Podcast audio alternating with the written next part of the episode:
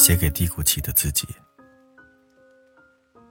我知道，你最近很累，是那种看不见的身体上、精神上的，以及对未来的那种无力感。